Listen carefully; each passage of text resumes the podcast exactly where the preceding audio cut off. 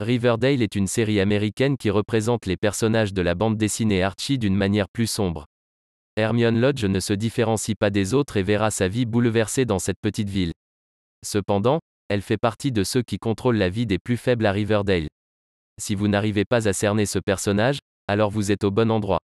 Dans cet article, vous retrouverez tous les détails qui vous aideront à former une idée complète sur Hermione Lodge.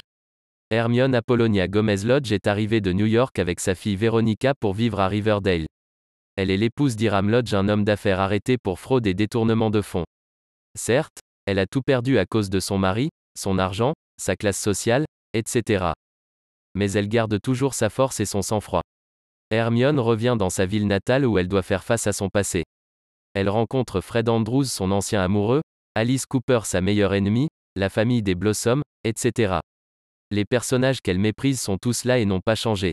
Hermione travaille d'abord au Pops, puis avec Fred afin de subvenir aux besoins de sa famille.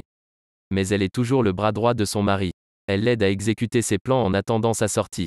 Le portrait de l'épouse abattue qui s'apprête à refaire sa vie à zéro disparaîtra vers la fin de la première saison. Hermione Apollonia Gomez Lodge est arrivée de New York avec sa fille Veronica pour vivre à Riverdale.